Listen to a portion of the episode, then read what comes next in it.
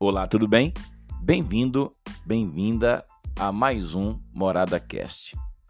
E a pergunta que se levanta para nós na nossa conversa no dia de hoje é a seguinte: afinal de contas, quem Deus é?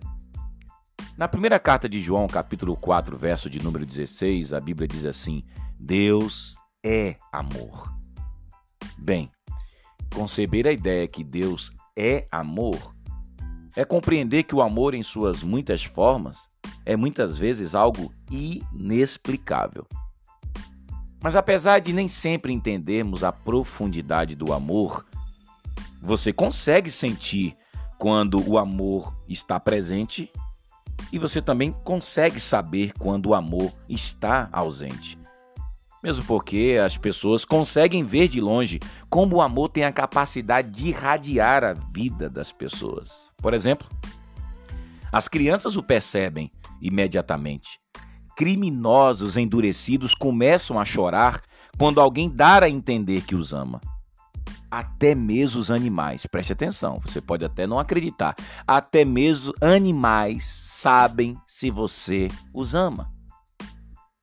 E aí, gente, quando a Bíblia diz que Deus é amor, isso significa que o amor não é apenas um aspecto da natureza de Deus. Na verdade, o amor é a soma total de quem Ele é. E segundo a Bíblia, Deus é tão amoroso que Ele ama até aqueles que não o amam, incluindo os que nunca o amarão. E não se esqueça que o próprio Deus, que é amor, é também a fonte do amor, o disseminador de amor, e em Jesus Deus encarnou o amor. Jesus é a prova concreta, palpável e histórica que Deus ele tem a intenção maior de nos amar e não de nos condenar. E sabe qual é a grande vontade de Deus? É que toda a humanidade, que eu e você, sejamos recipientes, reprodutores, disseminadores, propagadores de amor, porque o amor é o reflexo preciso da imagem de Deus, da essência de Deus. E visto que o amor, então, ele é um refletor, logo, o amor pode ser encontrado, gente, por toda parte. Por mais remoto que seja, não importa, neste exato momento, Deus está revelando o seu coração por meio das diversas expressões de amor que estão acontecendo agora.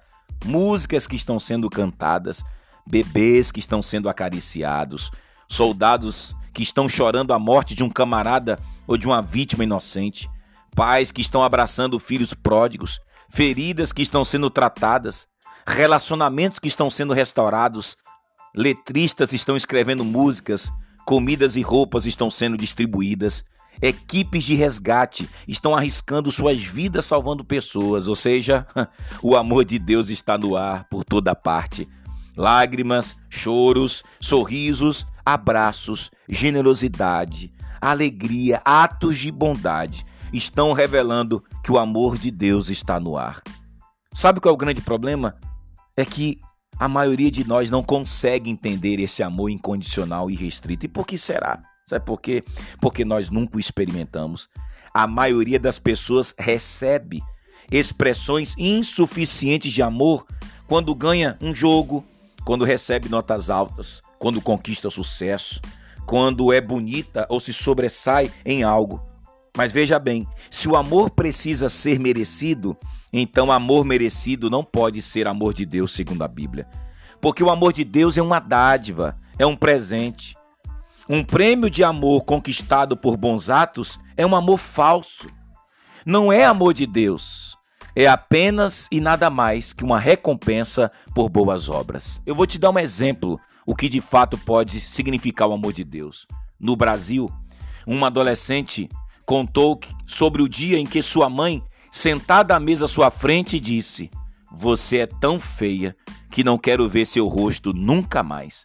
A adolescente saiu de casa e nunca mais voltou. Confesso que eu não consigo imaginar qualquer pai ou mãe fazendo um comentário tão cruel sobre seu próprio filho ou sobre sua filha. Pessoas assim não entendem a beleza do amor de Deus, que sabe como é que se expressou na vida dessa adolescente? Se expressou por meio de pastores em sua cidade, que a levaram para a igreja, a apresentaram a Jesus, a contrataram e eventualmente a nomearam líder de adoração. E hoje, essa menina, ela é uma joia preciosa, porque ódio e intolerância expulsam as pessoas, mas o amor as atrai. E eu quero lhe dizer que esse podcast também é uma expressão de amor.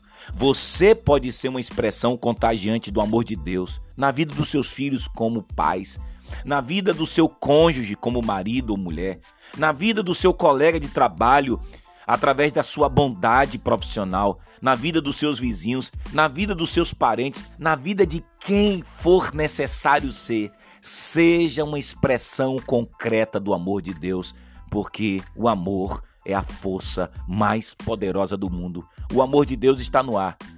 E só de estar gravando esse podcast aqui, eu quero dizer: Deus ama você. Um abraço.